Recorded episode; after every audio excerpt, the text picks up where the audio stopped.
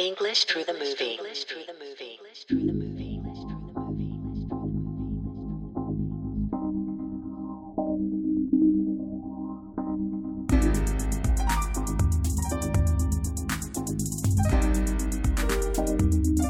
Hey guys, how are you doing? Today, we will take a look at some English phrases. Now, let's get started.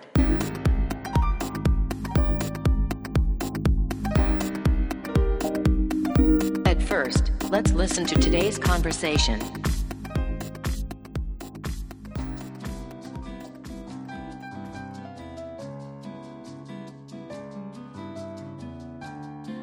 At a fancy restaurant in Roppongi.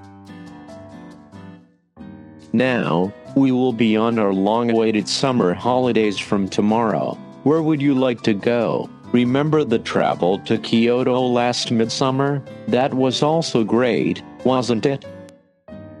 Ken is having a lot of food, gulping down beer.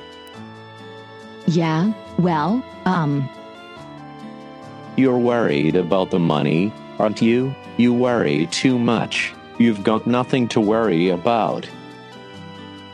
gosh, I'm worried about your weight. Key sentence. You got nothing to worry about.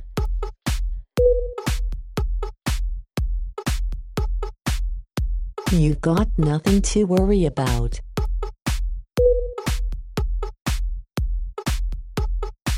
Example. Example. Believe me, you got nothing to worry about. Believe me, you got nothing to worry about. You'll hear a beep sound at the end of each phrase spoken by a male or a female voice, so read the phrase aloud after the beep. At first, you speak Ken's voice. Now, let's get going.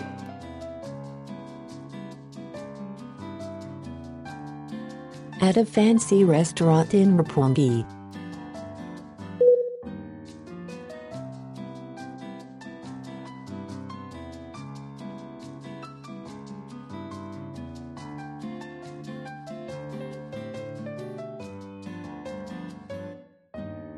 Ken is having a lot of food, gulping down beer.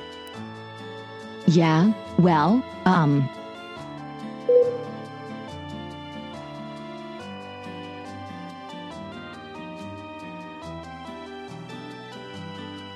gosh, I'm worried about your weight. Next, you speak Now's voice.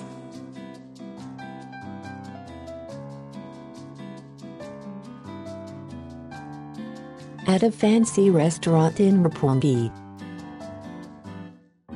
Now, we will be on our long awaited summer holidays from tomorrow. Where would you like to go? Remember the travel to Kyoto last midsummer? That was also great, wasn't it? Ken is having a lot of food, gulping down beer. You're worried about the money, aren't you? You worry too much. You've got nothing to worry about.